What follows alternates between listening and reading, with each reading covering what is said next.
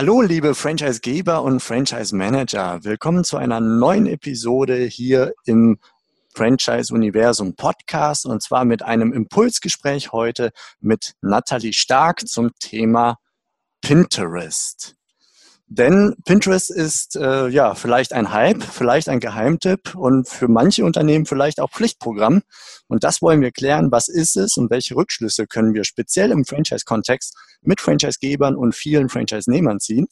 Und dieses Impulsgespräch mit Nathalie Stark, sie kommt aus der äh, digitalen Nomadenszene. Ich habe sie in Chiang Mai kennengelernt, beziehungsweise nein, sogar zwei Wochen vorher auf Mallorca ähm, als digitale Nomadin und Pinterest-Expertin.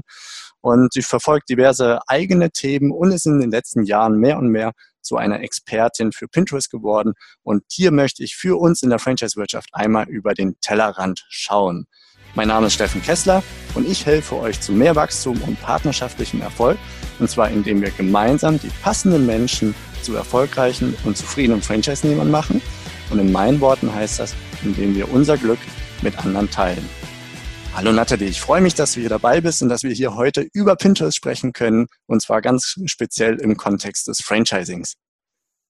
Hallo Steffen, ich freue mich für die Einladung. Dankeschön. Ja, wollen wir doch direkt einfach mal einsteigen. Vielleicht kannst du mir mal von deinem Moment erzählen, wo du erkannt hast, was Pinterest eigentlich für ein Potenzial hat, so gerade im unternehmerischen Kontext.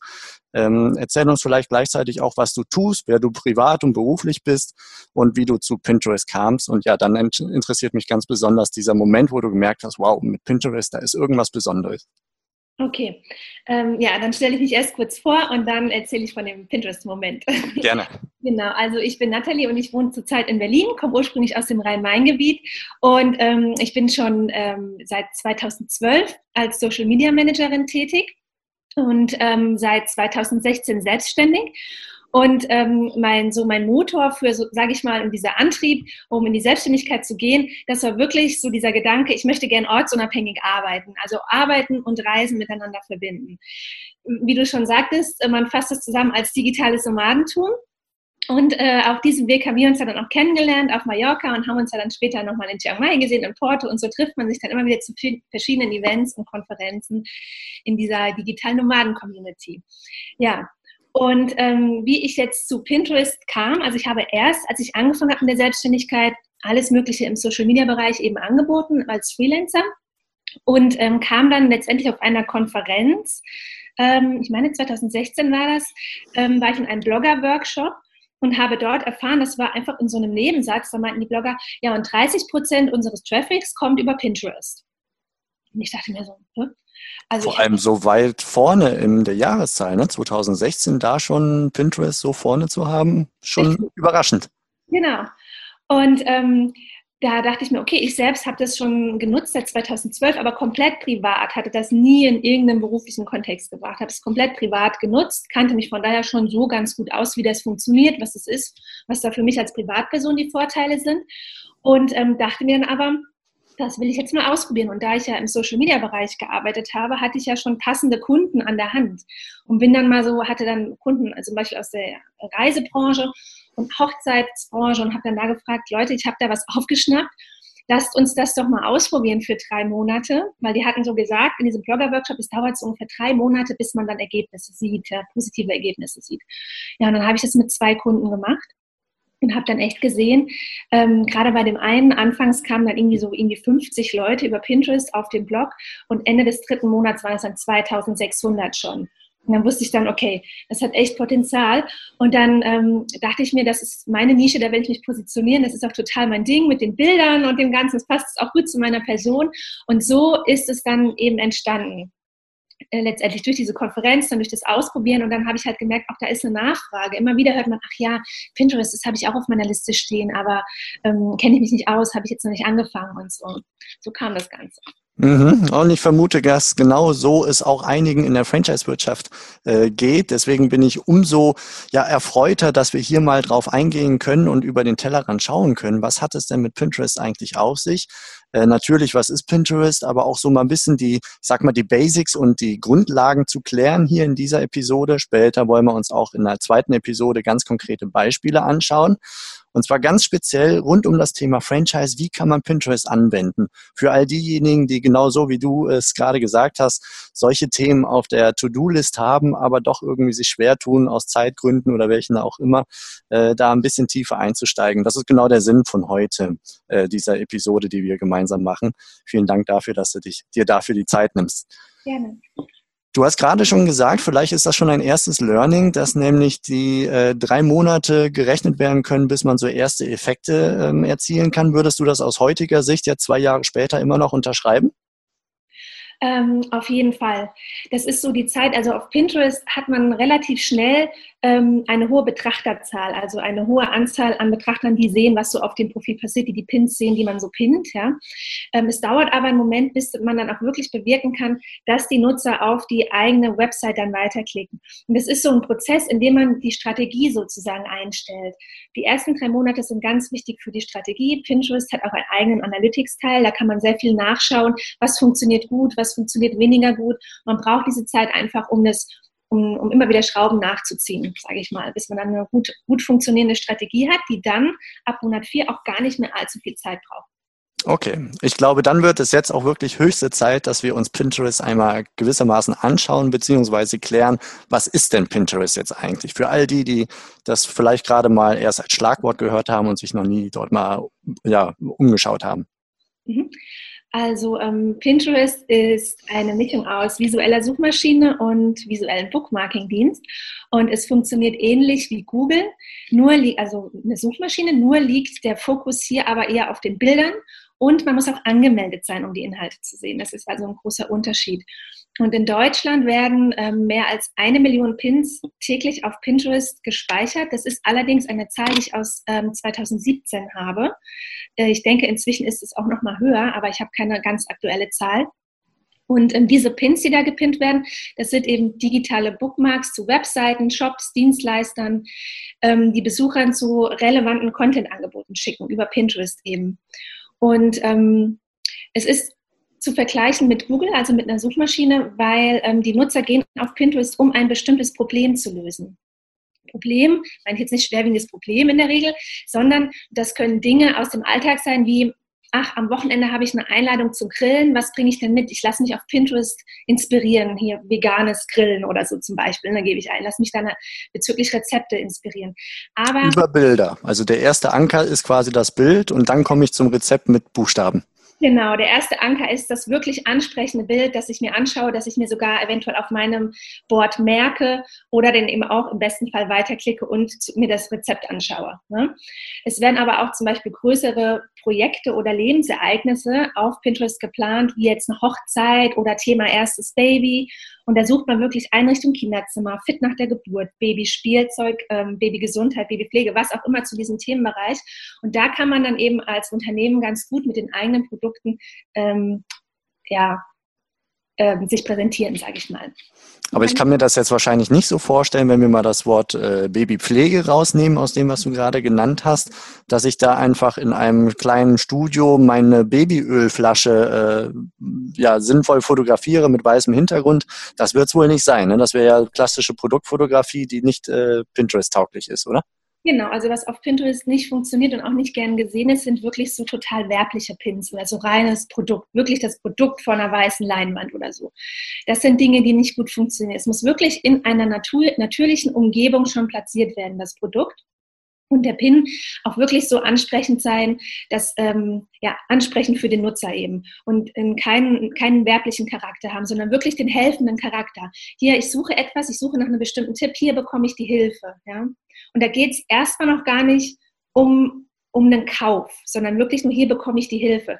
Dadurch, dass der Nutzer ja diese Hilfe sucht, ist er dann auch später bereit, wenn das was Sinnvolles ist, das zu kaufen. Ja? Mhm. Erstmal soll, soll man ihn jetzt nicht so direkt auf den Kauf stupsen, sondern auf diese Zwischenstufe, auf den Mehrwert. Mehrwert inhaltlich gesehen jetzt. Ja, okay. Also da brauchen wir dann die sanfte Babyhaut und so weiter, vielleicht einen Vorher-Nachher-Effekt oder irgendwie so, oder ist das auch schon zu sehr Produktdenke?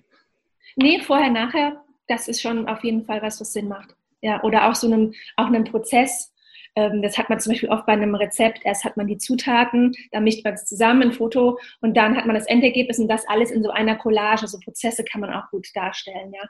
Mhm. Den okay. schönsten Hochzeitsfrisuren und dann wirklich zehn Frisuren in einer Collage, solche Geschichten. Das klingt jetzt nach sehr viel Lifestyle. Da bin ich mal gespannt, wie wir nachher die Brücke zum Franchising schlagen. Da gibt es bestimmt auch äh, einige Lifestyle-Unternehmen, kann ich mir vorstellen. Aber bei ein paar anderen werden wahrscheinlich Franchisegeber jetzt sagen, hm, da habe ich jetzt spontan mal überhaupt gar keine Idee. Wie soll ich mich denn da fotografisch äh, ja, auslassen auf Pinterest? So mal vorweggenommen, sollten die trotzdem weiter zuhören hier? Äh, ja, wir haben uns ja auch einige aus, also ich habe ja einige aus deinem äh, System ja auch rausgesucht und von daher, es passt schon auch aus, ähm, auf äh, Franchise-Unternehmen. Also aus ja. den unterschiedlichsten Branchen.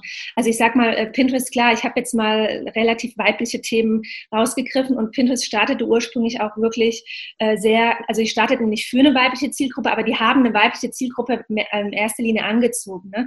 Aber Pinterest hat über 30 Kategorien und inzwischen gibt es auch die Kategorie Männermode zum Beispiel, weil Männer waren erst so ein bisschen benachteiligt auf Pinterest. Hm. Und ähm, zu den stärksten Kategorien gehören zum Beispiel also wirklich so Food und dazu gehört ja nun mal auch Gastronomie. Es sind auch bei dir stark vertreten das Thema Gastronomie. Fashion Mode, wie du schon gesagt hast, aber auch Schönheit, Kosmetik, Gesundheit. Es werden auch Fitnessstudios, es sind auch Kosmetiklinien, Do-it-yourself rund ums Basteln, Nähen, Heimwerken, aber auch Einrichten, Möbel, Dekorieren, Wohnen, Reisen. Das Thema rund ums Kind, ne? das sind alles, ähm, sage ich mal, Kategorien, die man auch auf, de auf deiner ähm, Franchise-Systemseite findet. Okay, gut. Dann lohnt sich Zuhören für einige Franchisegeber definitiv. Dann sollten wir vielleicht jetzt mal einen Blick drauf werfen, oder? So einen Screenshot, den wir dann auch für die Zuhörer hier im Podcast dann in die Shownotes packen können, ähm, wäre mein Vorschlag, dass wir da kurz mal reinschauen, oder? Dann würde ich meinen Bildschirm teilen hätte mit dem Magri Kochstudio als Beispiel. Du hast mir im Vorfeld erzählt, dass die das besonders gut machen, ne? dass die ein wunderbares Einstiegsbeispiel sind. Vielleicht beschreibst du mal, was wir sehen für all diejenigen, die über die Tonspur hier zuhören. Genau, also wir sehen hier zum einen das Profil. Das Profil ist auf Pinterest ganz schlicht gehalten. Das heißt, man hat hier ein Titelbild, man hat ähm, ein, ein ähm, Profilbild, man hat einen Platz für den Firmennamen und man hat einen Platz für eine sehr kurze zwei bis drei Sätze ähm, Profilbeschreibung, um was geht es hier, was, find, was kann der Nutzer hier finden und hat eine Stelle, da kann man dann auch nochmal zur eigenen Seite verlinken. Und dann ist das Ganze aufgebaut in einer Übersichtsseite. Da sieht man zum einen ein Schaufenster. Da kann man sozusagen fünf ähm, Themengebiete, die man auf dem eigenen Profil bespielt, kann man auch saisonal zum Beispiel anpassen, kann man hier prominent hervorheben die der mhm. Nutzer als allererstes sieht. Das aussuchen, welche fünf Boards man da prominent hervorheben möchte. Also ich sehe zum Beispiel Zucchini-Rezepte, 15-Minuten-Rezepte, Kinder- und Familienrezepte, jetzt zum Beispiel im Maggi Kochstudio. Genau, richtig. Mhm.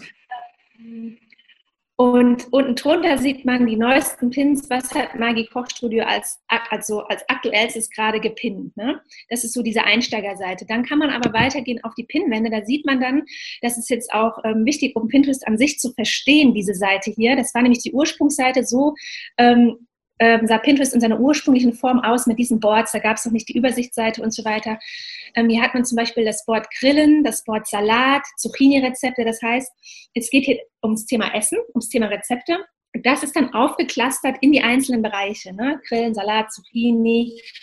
Und äh, so kann sozusagen jeder ähm, für sein Unternehmen sich überlegen, was ist mein Hauptthema und wie kann ich das aufklustern in kleinere Themen oder welche Themenwelt kann ich darum, drumherum aufbauen, was für meine Zielgruppe auch interessant ist, ähm, wo ich aber auch passenden Content dafür habe. Mhm. Ich sehe jetzt hier zum Beispiel Grillen und Salat oder Zucchini-Rezepte und darunter kann ich dann sehen, wie viele Pins, also einzelne Bilder vermutlich äh, zu sehen sind. Bei Salat sind es beispielsweise 187. Und wenn mich das interessiert, dann kann ich das folgen. Das ist wahrscheinlich wie ein Abo dass ich, ähm, wenn neue Bilder gepostet werden dort in diesem Board, dass ich über die dann auch informiert werde, beziehungsweise dass sie auf irgendeine Art von Wall bei mir erscheinen. Genau, und da sprichst du auch schon einen total wichtigen Punkt an. Man kann den einzelnen Boards folgen, man kann aber auch, siehst du hier oben, dem kompletten Profil folgen, dann siehst du alles, egal auf welchem Board, ähm, alles, was da passiert. Mhm. Bei Maggi 354.000. Richtig, das ist jetzt aber auch wirklich ein absolutes Paradebeispiel hier, was ich jetzt hier ausgesucht habe. Denn das Folgen ist auf ähm, Pinterest zweitrangig. Das ist nicht, denn man hat hier nicht so den extremen Fokus drauf, wie zum Beispiel auf Facebook oder Instagram. Da geht es halt wirklich um die Follower, ja. Das ist total elementar. Das ist ja auf ähm, Pinterest ein bisschen anders, weil Pinterest ähm, ist auch nicht so gleichzusetzen mit einem äh, sozialen Netzwerk, sage ich jetzt mal, wie im Pinterest oder Facebook, weil es geht hier auch nicht um Selfies, das äh, um sehen und gesehen werden oder um Selbstdarstellung, diese Geschichten, die man ja oft auf Pinterest hat, sondern wirklich, wie bringe ich äh, Mehrwert für den Nutzer, ja. Mhm. Also, auf Instagram meintest du gerade, glaube ich, ne? Genau, das jetzt auf Instagram und hier auf Pinterest geht es halt wirklich darum, wie bringe ich Mehrwert für den Nutzer. Ja. Und, und Instagram ist so Selfie. Selfie, ja, Selfie genau. Mhm. Und hier kommt, was hier zählt, ist die Betrachterzahl. Dadurch, dass eben ähm, Pinterest wie eine Suchmaschine genutzt wird heißt das, ähm, wir haben jetzt, wir haben zum Beispiel einen Newsfeed hier auch oder hier oben in dem Suchfeld, da gibt man sein Problem ein. Hier steht bei mir zum Beispiel zuerst Pinterest für Unternehmen. Okay, habe ich wahrscheinlich gesucht. Pinterest für Unternehmen suche ich jetzt, ne? Und da kommen da ganz viele Pins raus. Und ähm, das ist dann das, wenn ich ähm, jedes Board und jeder Pin hat eine Boardbeschreibung, eine Pin-Beschreibung, die SEO optimiert sind mit Keywords. Und die werden dann in der Suche rausgespuckt, ja. Und das ist dann sozusagen das Ergebnis dieser Betrachterzahl, ja. Also drei Millionen Betrachter hier im Verhältnis zu den 354.000. Das heißt, viel mehr Leute als Folgen sehen aber meine Pins. Und mhm. das und einer ordentlichen SEO-Beschreibung der Boards und der Pins. Und das ja nicht nur in, ähm, wenn ich hier über die Suche gehe, ausgespuckt, sondern auch, wenn ich über die Google-Suche gehe. Weil Pinterest ist auf Google indexiert und es wird die, ähm, die ähm, Pins, die ich hier gut Keyword optimiere, werden auch auf Google angezeigt. Deswegen ist hier die Betrachterzahl wesentlich wichtiger als die Followerzahl. Okay, also wenn ich von SEO optimiert spreche im, im Zuge von Pinterest, dann meine ich sowohl die Pinterest interne SEO-Optimierung als auch die, das, was wir üblicherweise als SEO-Optimierung verstehen, nämlich für die klassischen Suchmaschinen, allen voran natürlich Google. Genau, richtig. Okay, super. Ich glaube, dann haben wir schon mal einen ersten Überblick über Pinterest und eine bildliche Vorstellung. Gibt es noch irgendetwas, was wir da jetzt nicht unerwähnt lassen sollten, bevor wir weitermachen und uns über das Thema ähm, ja, Zielgruppen und Pinterest für Unternehmen tiefer gehen unterhalten? Ja, ich schaue mal gerade, weil ich hatte mir hier ein Wort rausgesucht, in dem man das ganz gut sehen kann. Und zwar ähm, das Wort Süßkartoffel. Oh, ähm, hier sieht man, ja, das, ähm, also für alle, die jetzt nur zuhören, wir sehen hier äh, Grafiken, die extra für Pinterest optimiert sind. Das heißt, ähm, da steht dann drin schon Süßkartoffel-Putengulasch. Also man hat schon direkt, äh, im, es wird direkt angeteasert, was einen jetzt hier erwartet. Und ähm, das ist auf jeden Fall etwas, was man auf Pinterest eben anwendet. Wir gehen da auch später nochmal tiefer drauf ein, dass man nicht einfach nur Bilder auf Pinterest pinnt, sondern für Pinterest optimierte Grafiken erstellt.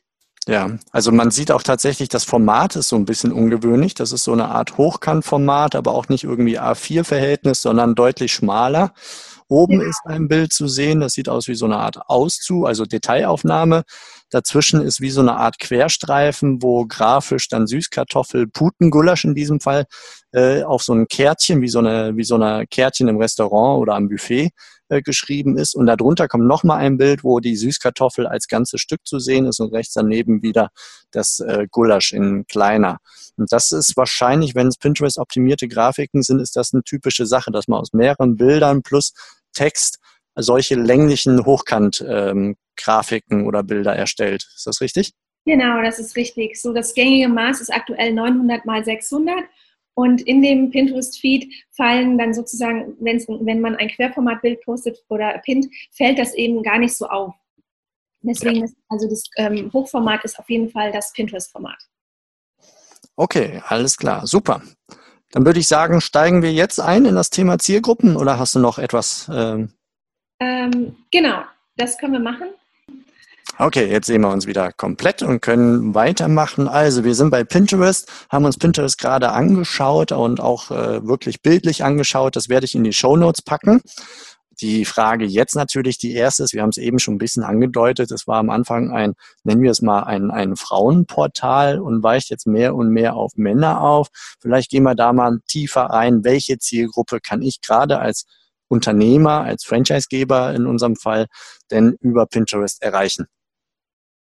Genau, also das sind im Grunde die Branchen, die ich jetzt ähm, eben auch schon genannt habe. Also Pinterest hat über 30 Kategorien Und zu den stärksten Kategorien gehört eben ähm, die Food-Gastronomie-Branche, die Mode, ähm, Kosmetik, Gesundheit, Do-it-yourself, alles, was man irgendwie selbst machen kann. Ähm, Wohnen, Einrichten, Reisen, auch Hochzeit, Thema Kinder. Diese Themenbereiche die sind am, am stärksten, sage ich mal. Aber auch Thema ähm, äh, Design oder Tätowierung ist auch ein Riesenthema auf Pinterest. Äh, mhm. eben, eben auch. Okay, also, also, alles, was so ja, schön ist. Alles, was schön sein kann alles, was schön ist oder schön sein kann, genau.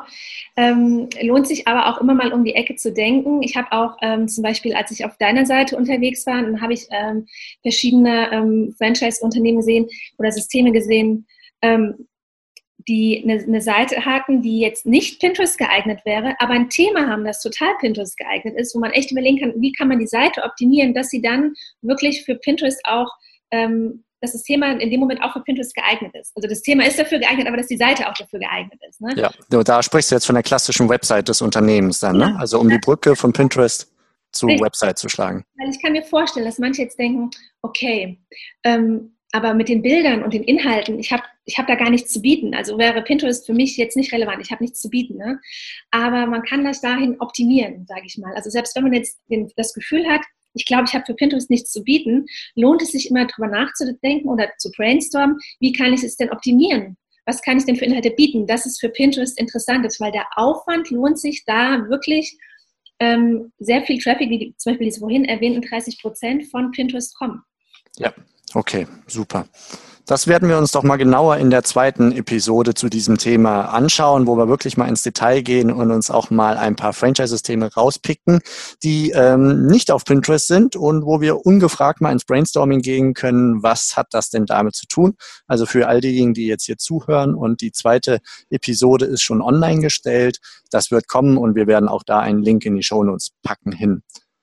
Gut, also wir haben jetzt Branchen, die typischerweise auf Pinterest gespielt werden. Kann man noch etwas zur Zielgruppe an sich sagen? Ist das quasi jeder, der da interessiert ist oder sind wir dann doch eher bei den 15- bis 25-Jährigen oder wen erreiche ich da? Nee, also von der Zielgruppe jetzt allgemein gehalten, äh, kann man sagen, dass es eine ähm, kaufkräftige Zielgruppe ist.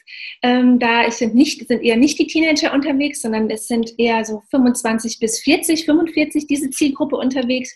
Und dadurch, dass die ähm, Zielgruppe ja auch auf äh, der Suche ist nach einer Problemlösung, befindet die sich sozusagen schon im Kaufprozess. Am, zwar noch am Anfang, ja, aber schon im Kaufprozess. Das heißt, wir können die dort äh, viel stärker, also viel mehr abholen als mit einer Facebook-Ad zum Beispiel, wo sie eigentlich gerade in ganz anderen Themen sind und eigentlich gerade privat am Surfen sind oder auch auf Instagram, man ist eigentlich privat unterwegs. Einmal kommt eine Werbeeinspielung. Hier sucht man ja wirklich schon konkret nach der Problemlösung und ist deswegen auf Pinterest unterwegs.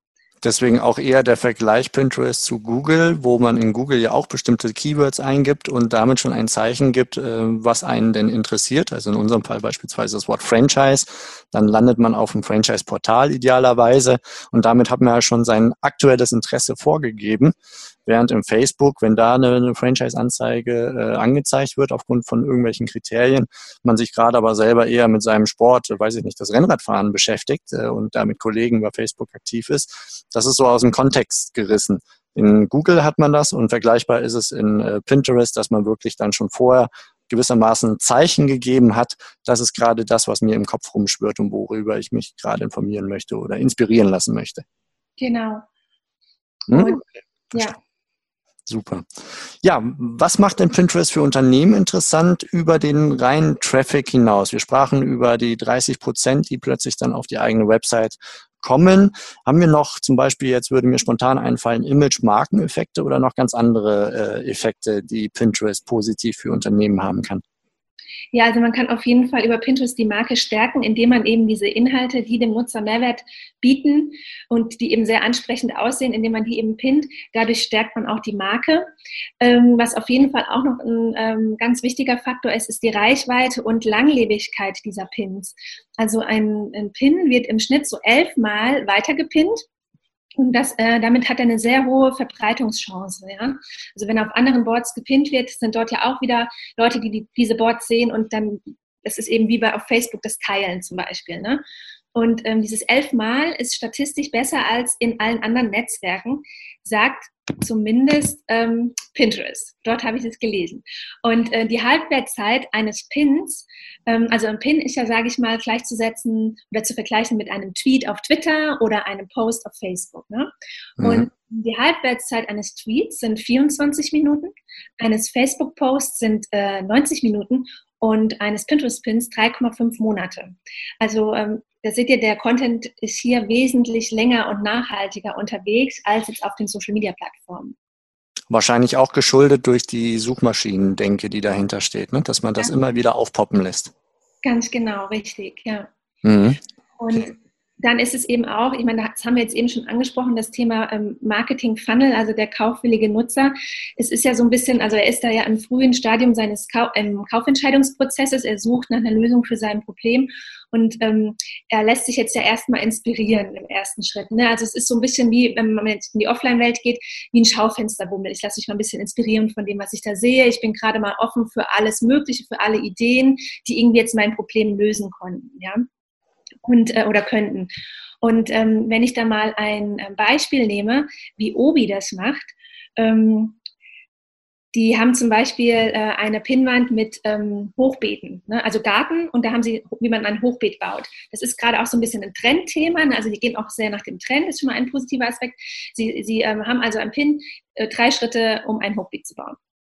Und ähm, dann kommt man da drauf und dann beschreiben, dann klickt man da drauf und dann kommt man auch wirklich auf einen Artikel äh, von Obi, wie man, wie die halt beschreiben, wie man jetzt das Hochbeet bauen kann. Aber natürlich braucht man dafür Materialien und die kriegt man wo? Bei Obi. Ja? Also ich habe den Nutzer abgeholt, er möchte seinen Garten oder seinen Balkon gestalten, ich habe da eine Lösung, ich kann ihm sogar erklären, wie das geht und dann habe ich dafür auch noch die Materialien und dann kommt, man, kommt es zum Kauf. So ist sozusagen diese Reise bis zum Kauf. Mhm.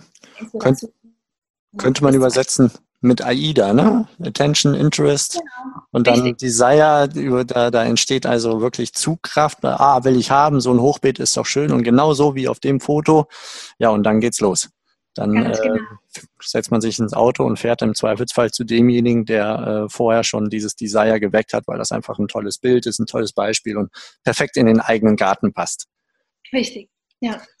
Und, ähm, ja. Was auch noch ein Vorteil ist und auch ähm, gerade ak zum aktuellen Zeitpunkt spannend für Unternehmen ist die organische Reichweite.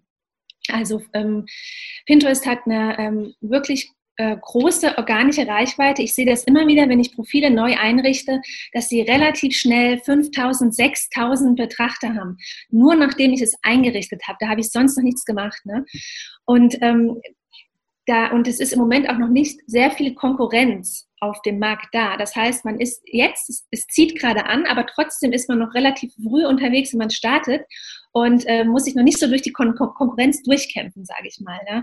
Und ähm, Facebook macht es Unternehmen ja gerade sehr schwer, äh, organischen Tra Traffic ähm, weiterhin zu bekommen, fast unmöglich. Und da ist es eben im Vergleich auf Pinterest gerade relativ einfach, schnell Reichweite aufzubauen und zwar vollkommen organisch.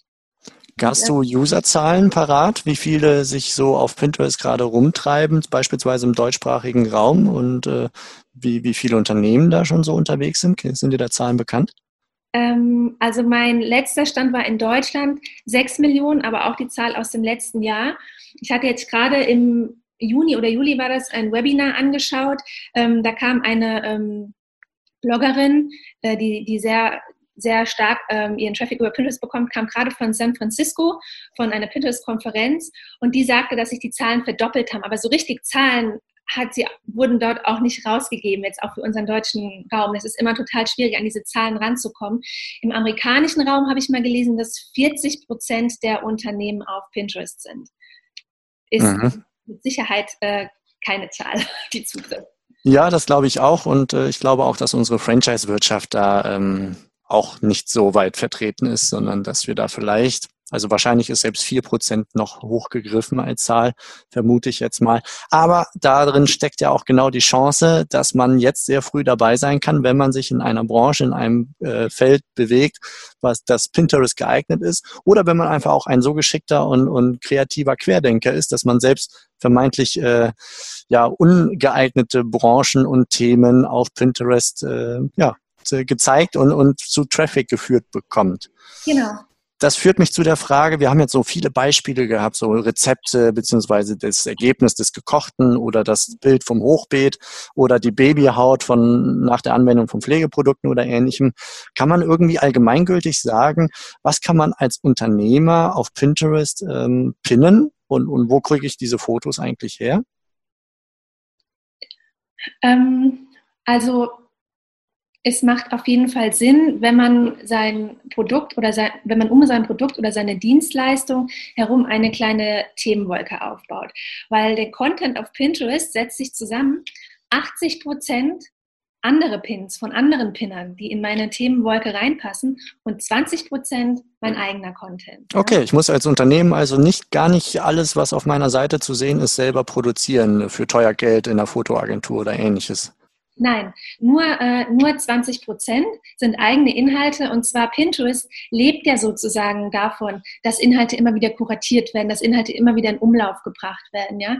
Das heißt, es würde das äh, vom Algorithmus her auch viel oder ähm, bewertet das auch viel schlechter, wenn jemand nur eigene Pins hochlädt und überhaupt nicht dafür sorgt, dass alles in Umlauf gebracht wird, ne? weil davon lebt diese Inspirationsplattform ja. Mhm, okay, das ist ein wichtiges Learning für alle, die da gedanklich einsteigen. Also das Sharen der Inhalte von anderen und das Übernehmen der Inhalte von anderen ist äh, entgegen der klassischen Erfahrung, die man hat mit Urheberrechten und Ähnlichem, da sind wir ja doch ziemlich eingenordet in unserer Denke. Wir dürfen nicht einfach irgendetwas unternehmen, äh, übernehmen und so tun, als sei das, ja, ich sag mal, fast mit ein Teil von uns. Also zumindest es auf unsere eigene Präsenz packen. Pinterest denkt da genau gegensätzlich und äh, es ist förderlich, wenn ich locker mal 80 Prozent von anderen Fotografen beziehungsweise Firmen, Einstellern auf Pinterest, Privatpersonen Dinge übernehmen und einfach nur zeige, hey, das sind schöne Bilder, die passen zu meinem Thema und äh, das möchte ich unterstützen quasi, das möchte ich mit weitertragen. Genau, richtig. Man sollte sich da so ein bisschen aus diesem doch häufig noch klassischen Konkurrenzdenken äh, ein bisschen von lösen und wirklich auch die Inhalte der anderen, die thematisch zu einem passen, auch äh, teilen. Mhm, das finde ich hochspannend. Also liebe Unternehmer und Unternehmerinnen, Umdenken ist angesagt. Ähm, wunderbar, das macht uns die Social-Media-Welt dann möglich. Das finde ich sehr, sehr, sehr gut.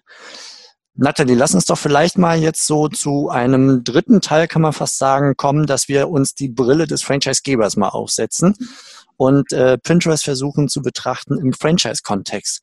Ja, vieles vergleichbar mit dem klassischen Unternehmen, aber es gibt auch ein paar Besonderheiten, wie beispielsweise, dass es eine äh, Systemzentrale gibt und daran angeschlossen jede Menge selbstständige Franchise-Nehmer, also eigenständige Unternehmer sind, mit entsprechenden Effekten. Also ich weiß, dass wir so im 2008, 2009, 2010 die Ecke rum plötzlich festgestellt haben, dass viele Franchise-Nehmer auf Facebook schon aktiv geworden sind äh, und die Systemzentrale äh, da aber noch gar nicht so weit war insgesamt und dass da plötzlich ja, Dinge entstanden sind, die, die keiner mehr so richtig im Überblick hatte.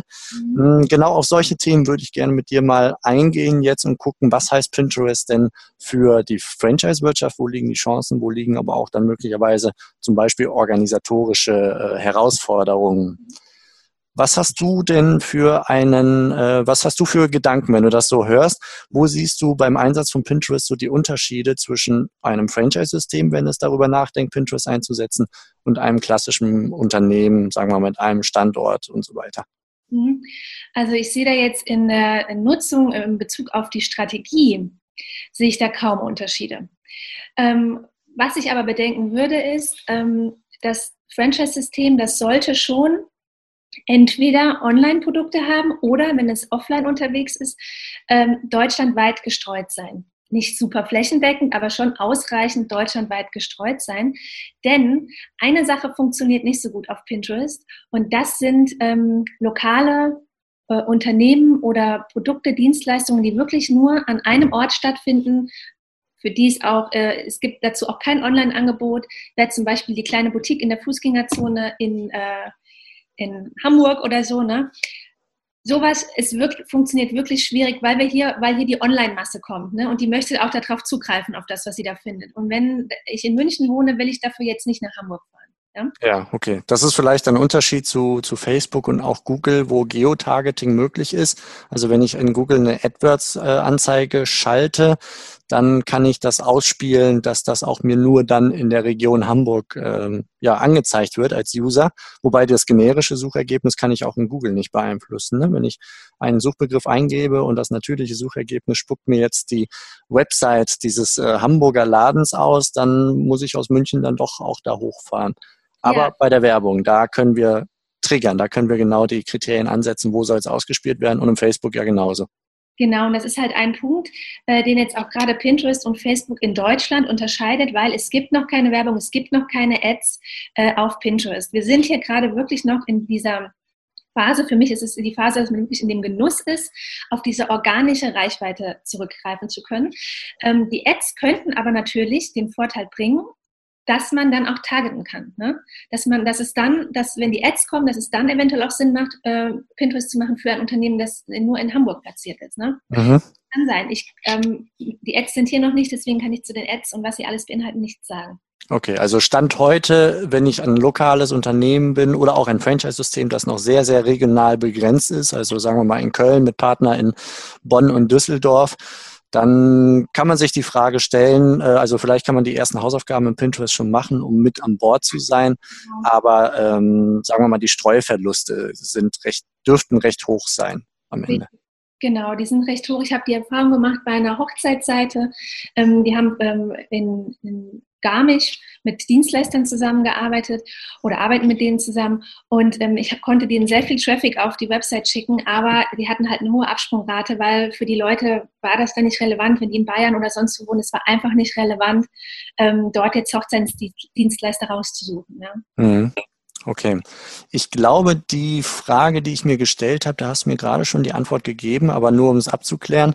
Ähm, bei Pinterest würdest du eher den einzelnen Franchise-Nehmer vor Ort oder die Systemzentrale sehen, als diejenigen, die da Content reinpacken, die da am Zug sind. Ähm, ich, also, wie ich dich gerade verstanden habe, ist das wahrscheinlich eher eine systemzentrale Thematik, um ganz die ganze Region bundesweit oder äh, vielleicht auch deutschsprachig weit zu bedienen mit entsprechenden Keywords in Pinterest. Hm, also so?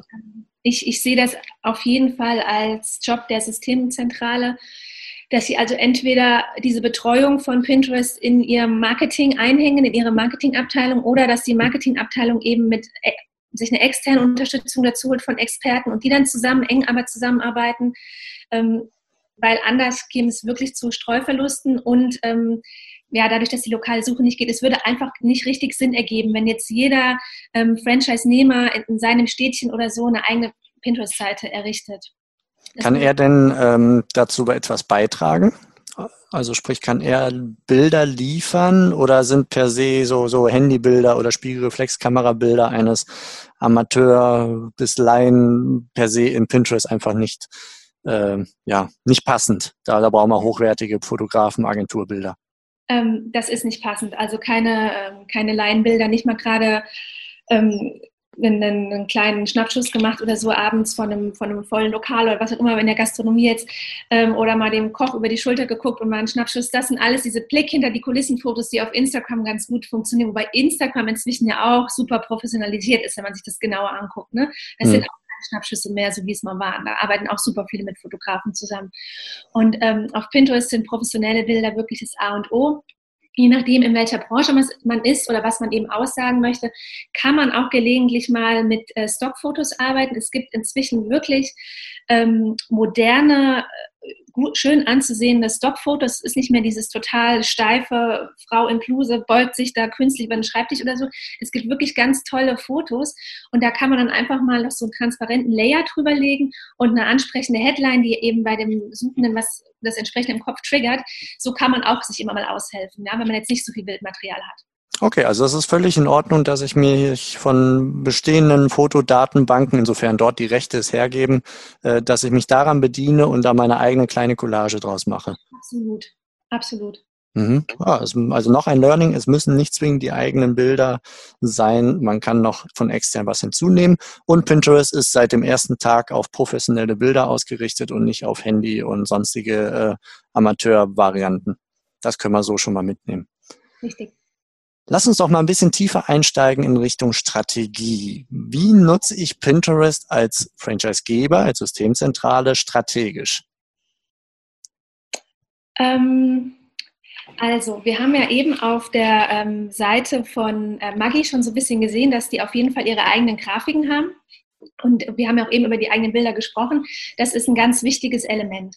Und ähm, die Strategie, die ich immer so ein bisschen fahre, ist, dass ich auf jeden Fall ein Board errichte, in dem sind nur die Inhalte des jeweiligen Unternehmens, um das es geht, ne? nur diese Inhalte. Und dann ähm, überlegt man sich eine Themenwolke. Wie kann ich das äh, aufklustern, wie zum Beispiel bei Maggi eben das mit den Rezepten, diese ganzen einzelnen Rezepte, wo man das aufklustern kann. Da könnt ihr wunderbar, passt ja jedes Maggi-Produkt oder viele Maggi-Produkte da rein. So clustert man das sozusagen auf, dass man möglichst viele Boards hat. Ne? Oder sage ich mal, für den Anfang reichen so 10 bis 15 Boards. Und ähm, dann kann ich von meinem eigenen Board, wo nur meine Inhalte drin sind, kann ich die dann rüberteilen. Die teile ich strategisch sozusagen rüber in diese anderen Boards. Ähm, somit kuratiere ich die nochmal und ähm, erhöhe sozusagen die Reichweite von dem einzelnen Pin. Das ist eine Sache. Dann kann ich aber, wenn ich einen Pin erstelle, der zu einem bestimmten Blogartikel oder zu einem bestimmten Produkt führt, diesen Pin, den kann, da kann ich zum Beispiel fünf Pins erstellen. Die müssen sich Optik, weil im Pinterest geht es um die Bilder, also optisch sollten die sich unterscheiden. Andere Headline, anderes Bild, ja. Aber der Link, der hinten dran liegt, das kann immer der gleiche sein. Somit kann man aus einem Artikel, den man hat, oder aus einem Produkt, das man hat, kann man fünf oder sechs Pins machen. Immer ein bisschen anders aufbereitet. Da würde mich vielleicht doch nochmal ein Blick in Pinterest rein interessieren, vielleicht auch mit einer Bildschirmfreigabe, wenn wir uns dieses einzelne Foto mal anschauen, wie ja. denn die Brücke ausschaut, wo ich dann Richtung äh, Website gehe. Ist das quasi oben das Foto, unten ein Text und dann ein Link oder wie darf ich mir das vorstellen? Moment, also soll ich den Bildschirm nochmal teilen? Oder? Wenn das also, gerade auf die Schnelle möglich ist, gerne. Eigentlich kann man es auch ganz gut äh, in, würde ich sagen, anschaulich in Worten ausdrücken. Also man hat okay. Man hat den Pin, das Bild, und hinter diesem Pin liegt äh, die äh, Beschreibung des Pins und da liegt auch der Link. Und erstmal, wenn man äh, nur eine Suche eingibt, ich, ich bleibe jetzt mal bei, bei dieser Magie-Geschichte, ich gebe jetzt mal ein, ähm, Suppenrezept, ne? dann kommen Suppenrezepte und dann sehe ich erstmal nur die Bilder und dann entscheide ich, was mich am meisten, welches Bild mich am meisten anspricht und das klicke ich dann an, dann wird das erstmal größer, Schritt zwei. Da mhm. sehe ich dann die Pin-Beschreibung, ja. Ich habe es aber gefunden, schon aufgrund einer sehr guten Pin-Beschreibung, die im Hintergrund liegt. Aber wenn ich es anklicke, sehe ich die Pin-Beschreibung und sehe auch den Link und wenn es mich anspricht, klicke ich auf den Link und bin dann auf der Webseite. Okay, alles klar, super. Also zu der, ähm, du hast ja nach der Strategie gefragt, es ist also wichtig, nachdem ich mir meine Themenwolke überlegt habe, ne, welche, wie, wie sollen meine Boards heißen, suche ich zu diesen Boards, zu diesen Board-Titeln, sage ich mal, mache ich eine Keyword-Recherche und überlege ähm, und, und schaue halt nach, welche Keywords am meisten gesucht sind. Das kann ich auch auf Pinterest selbst machen, kann ich aber auch auf Google machen, ne, beides. Aber man sollte es erstmal auf Pinterest machen, weil dann sieht man, was wird auf Pinterest direkt wirklich gesucht. Da gibt es so zwei, drei ähm, Varianten, wie man da ganz gut Keywords recherchieren kann. Und ähm, die listet man sich alle auf und aus denen bildet man dann einen natürlichen, keinen künstlichen, einen natürlichen Text, der diese Keywords beinhaltet und man kann auch so mit, mit vier, fünf Hashtags arbeiten, ist auf ähm, Pinterest nicht der Schwerpunkt, aber wird empfohlen, dass man, dass man das macht weil die Hashtag-Suche soll auch noch kommen und weiter ausgearbeitet werden. Und ähm, diese Texte, die liegen sozusagen äh, im Board einmal und beschreiben das komplette Board, aber liegen auch hinter jedem Pin, jede, hinter jedem eigenen Pin. Also man schreibt mhm. keine alle Pins, nur für die eigenen. Also die 20 Prozent. Genau, richtig. Ja. ja. Okay, gut. Das heißt, wir haben jetzt, glaube ich, ja, du wolltest noch was ergänzen? Ja, noch eine wichtige Sache zum Thema Strategie. Wenn man die Strategie auch wirklich ordentlich ähm, ausführen möchte, braucht man zusätzlich zu Pinterest auch noch ein äh, Content Planungstool, also ein Tool, in dem man die Inhalte plant, ähm, dass man nicht ständig da dran sitzt, ne, sondern das einmalig schön einpflegt für den Monat oder für zwei Wochen.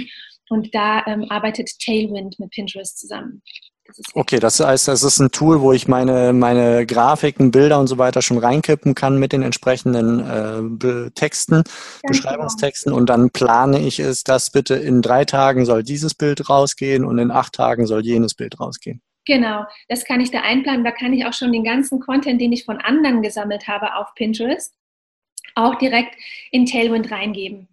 Mhm habe ich meinen kompletten Contentplan mit, mit ähm, Fremdcontent und eigenem Content habe ich dann in Tailwind drin und weiß genau, okay, die nächsten zwei Wochen geht das alles raus. Ersetzt das so ein bisschen das, was ähm, in, in Zeitungsredaktionen oder auch bei Bloggern der Redaktionsplan ist? Oder brauche ich so eine Art langfristigen Redaktionsplan auch fürs nächste Jahr trotzdem auch irgendwie in einer Exit-Tabelle oder in einem anderen Tool? Wie würdest ja, du das einschätzen? Das würde ich schon empfehlen. Also dieses ähm, Content-System, das ist eher damit gleichzusetzen mit der Planung in Facebook, ne, wo man dann die Inhalte ja. planen kann. Es ist eher damit gleichzusetzen oder mit so, ähm, ja, eben mit ja, wie die Planung in Facebook zum Beispiel. Und ich würde auf jeden Fall parallel noch so einen ähm, Contentplan erstellen, der dann auch die, die Saison ähm, beachtet und so weiter. Es gibt ja wirklich ähm, Produkte, da, da, schaut man zum Beispiel, wenn man jetzt Dekoration hat, ne, dann kommt die weihnachtliche Dekoration, dass man die wirklich schon ab September rausspielt, dass man das alles so auf dem Schirm hat, wann passiert was und wann spiele ich dann die Inhalte raus, bis wann müssen sie fertig sein. Das macht halt auf jeden Fall Sinn, das zu haben. Das hat man da am besten separat. Okay, verstanden. Ja. Ja, jetzt haben wir uns äh, Pinterest ein wenig angeschaut und äh, ich denke bestimmt bei dem einen oder anderen auch Interesse geweckt. So, ja, das müsste man mal machen. Das ist ja so der häufige Gedanken, der vielleicht jetzt auch dem einen oder anderen Zuhörer, der einen oder anderen Zuhörerin in den Kopf geschossen ist. Aber wie packe ich das denn jetzt an? Also wie gelingt der erfolgreiche und, und auch wirklich konkret der Einstieg äh, bei Pinterest aus deiner Sicht? Mhm. Also wenn ich es jetzt wirklich intern in meiner eigenen Marketingabteilung, sage ich mal, machen möchte, dann wäre ähm, Schritt eins, man legt das Profil an natürlich. Ne? Schritt zwei, ähm, ich überlege mir meine Themenwolke, von der ich jetzt schon so ein paar Mal gesprochen habe, und errichte die ersten 10 bis 15 Boards. Ein Board, da pinne ich nur meine eigenen Inhalte rein. Die anderen Boards, da pinne ich die externen Inhalte rein, also den fremden Content. Und wenn ich mein, ähm, mein Profil einrichte, pinne ich da schon mal so 15 bis 20 Pins rein, dass es schon mal so gut gefüllt ist zum Start. Ne?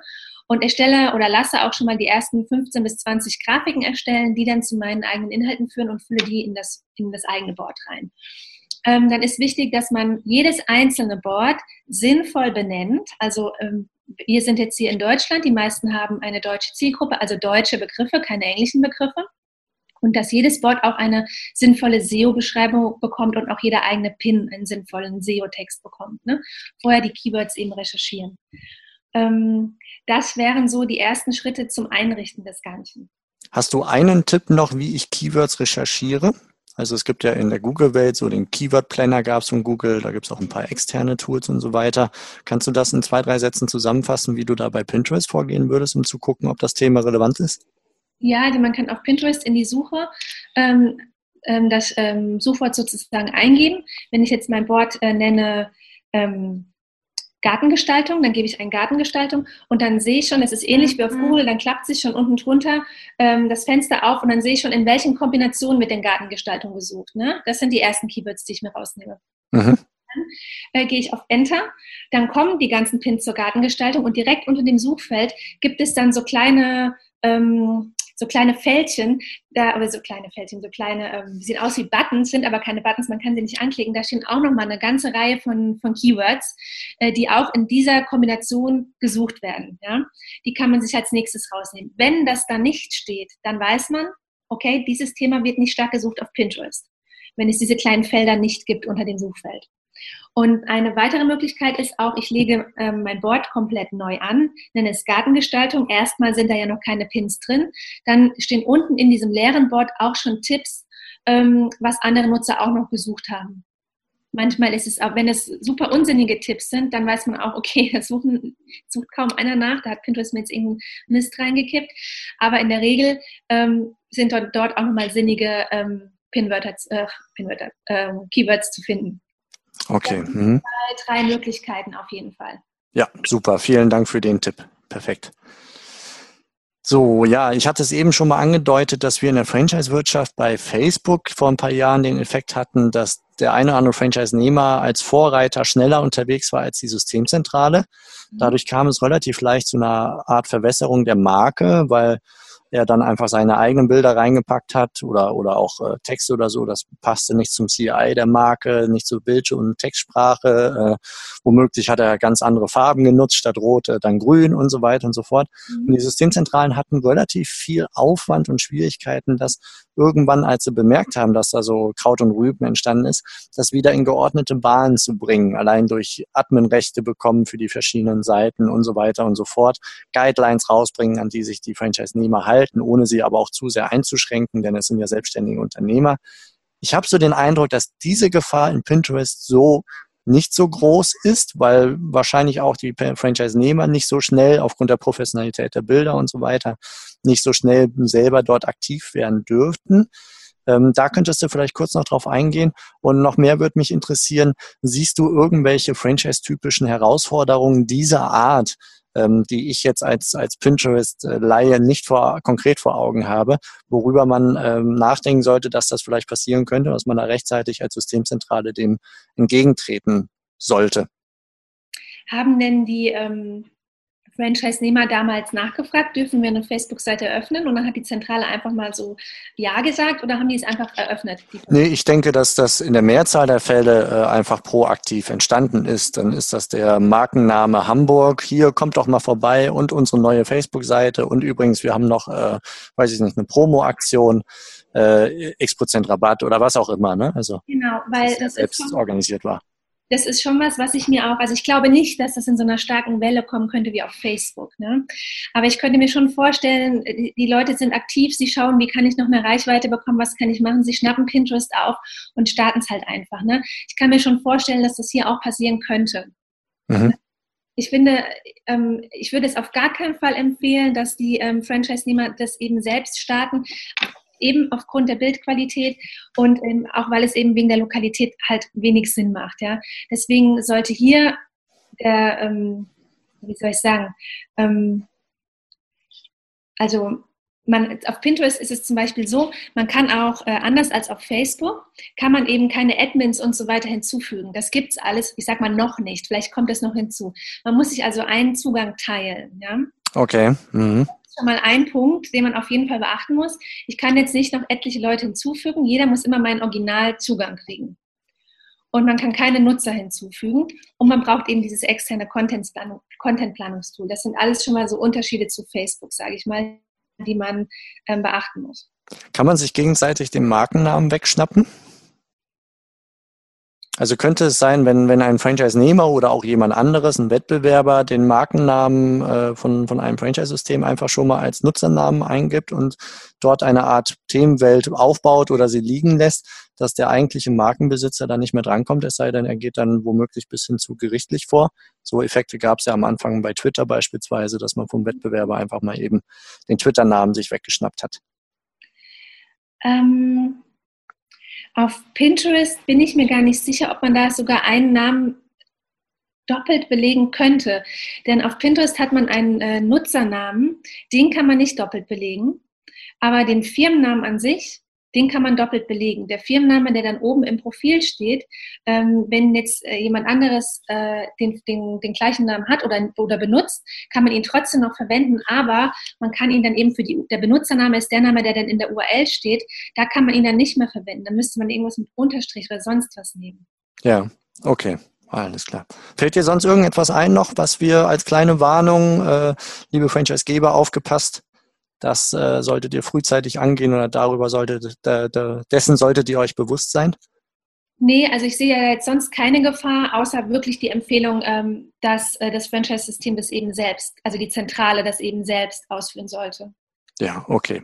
Wie man das machen könnte, da wollen wir dann in der nächsten Episode etwas detaillierter dann drauf eingehen. Das heißt also, wir sprechen von konkreten Franchise-Systemen und überlegen, entweder sind sie schon auf Pinterest, dann schauen wir uns das mal an, oder aber wir überlegen anhand von den uns vorliegenden Informationen, Nathalie hat sich auf dem Franchise-Portal vorher schon mal ein bisschen umgeschaut, dann überlegen wir mal, was ist da für Potenzial, was könnte man machen und äh, wie könnte das Ganze funktionieren. Da gehen wir wirklich mal in die praktischen Details rein. Wenn ihr wollt, dann guckt da gerne rein. Das wird so Pi mal Daumen eine Woche nach dieser Episode hier online gestellt. Und ich werde die Episode dann auch verlinken ähm, in den Show Notes de, der Podcast-Episode. Für den Moment sage ich, liebe Nathalie, vielen Dank, dass du uns hier die Basics erklärt hast, dass du uns Pinterest vorgestellt hast und wie wir das als Unternehmen und als Franchise-System anwenden und nutzen können. Es hat viel Spaß gemacht. Und umso mehr freue ich mich jetzt auch auf den zweiten Teil mit dir. Magst du uns zum Abschluss vielleicht noch erstens einen Link-Tipp geben, falls äh, man sich tiefergehend damit beschäftigen möchten, möchte. Abseits natürlich unserer folgenden Episode, die ist natürlich Pflichtprogramm für alle, die da jetzt interessiert zuhören. Und äh, dann uns noch sagen, wie kann man dich erreichen, wenn man mehr über dich wissen will oder von deinem Know-how abgreifen möchte? Ja, also als Link-Tipp kann ich ein E-Book empfehlen, wo man alles super kompakt an, an Wissen nochmal nachlesen kann. Äh, und zwar heißt das äh, Erfolgreich auf Pinterest. Das ist von Dr. Melanie Grundmann. Und da muss man gar nicht irgendwie ewig viele Artikel sich zusammensuchen und 100 Links anklicken. Das kostet, glaube ich, auch nur 15 Euro oder was. Und da ist wirklich alles super kompakt und nochmal alle Vorteile und, und Strategien und so weiter. Das ist ein richtig gutes Buch, das ich jedem, der sich da näher einlesen will, empfehlen kann. Und ähm, das packen wir in die Show Notes. Ja, wer ähm, mich gerne kontaktieren möchte, äh, kann das tun unter pinterestatelier.de. Super. Nathalie, ganz herzlichen Dank. Es hat Spaß gemacht. Danke. Und ich freue mich auf die, auf die nächste Episode.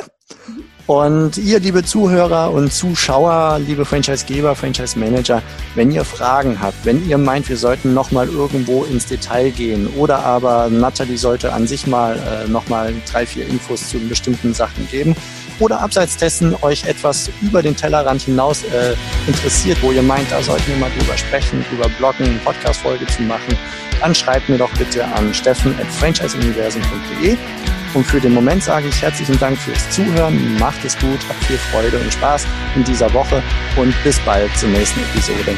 Danke sehr. Tschüss.